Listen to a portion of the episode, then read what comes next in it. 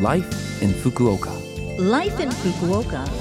Life in Fukuoka. This program is brought to you by Fukuoka City. Good morning. I'm DJ Colleen, and you're joining me for this morning's Life in Fukuoka.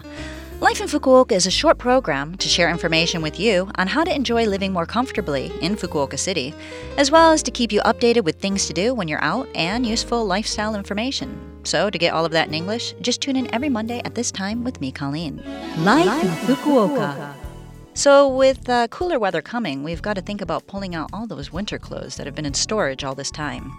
In Japan, this is called koromogae, which I guess I'd call changing out the wardrobe.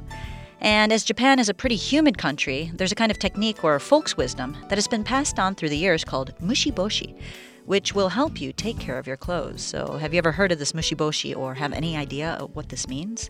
Well, if you don't, the English means drying insects, which might give you a hint.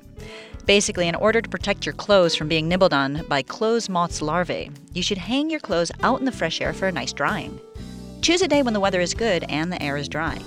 Not only will this help prevent bugs, but it will also remove moisture and prevent the growth of mold and mildew.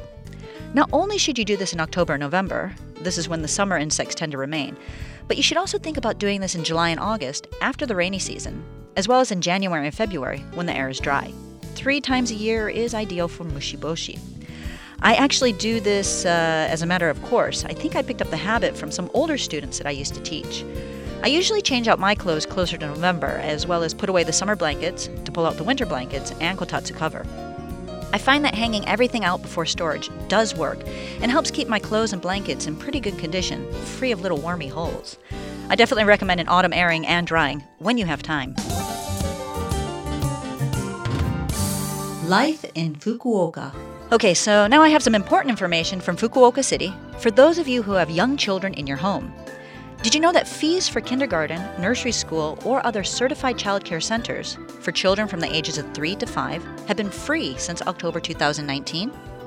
However, you do still have to pay for things like transportation, school lunch, and school events. Depending on the kindergarten or nursery school, use of the facilities may not be completely free. If there's anything you don't understand about this, please consult with your local ward office. At the ward office, you can receive phone assistance in 18 different languages. This phone number is 092 753 6113. Again, for assistance in 18 different languages, the phone number is 092 753 6113.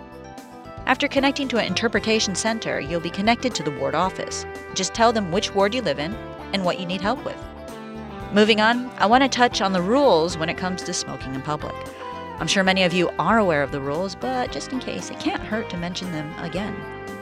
While you're walking or on a bicycle, you shouldn't be smoking. In Fukuoka City, especially where there are a lot of people in Tenjin, Daimyo, and around Hakata Station, smoking while on the paths is actually prohibited. And actually, it's dangerous if you're walking and smoking where there's a lot of people. Well, why is this? Think about it. If you bump into someone, you could burn their skin or their clothes. And there are a lot of people who are bothered by the smell of tobacco smoke. Not to mention, those cigarette butts that just get tossed to the pavement can cause fires. Make sure you throw out your garbage where it's supposed to be thrown out. And if you do smoke while out and about, get yourself a little portable ashtray to carry around with you. And be sure to smoke in designated smoking areas. By following the rules and minding your manners, everyone around can feel comfortable and safe. So, thank you in advance for your cooperation. Life in Fukuoka. That's it for today's Life in Fukuoka. I hope the information we had for you today was useful and makes your life even just a bit more comfortable here in the city. If you want to listen to this broadcast again, you can do so at any time as a podcast, and you can find the contents of this program on the blog. Just visit Love FM's website and find this program's page. This morning I've got Laundry Day by Novocation. This is to remind you not to procrastinate and to get that laundry done so that you can change out your wardrobe, even if you are feeling a bit lazy. Good luck with that. Have a great day, and I'll speak to you next week.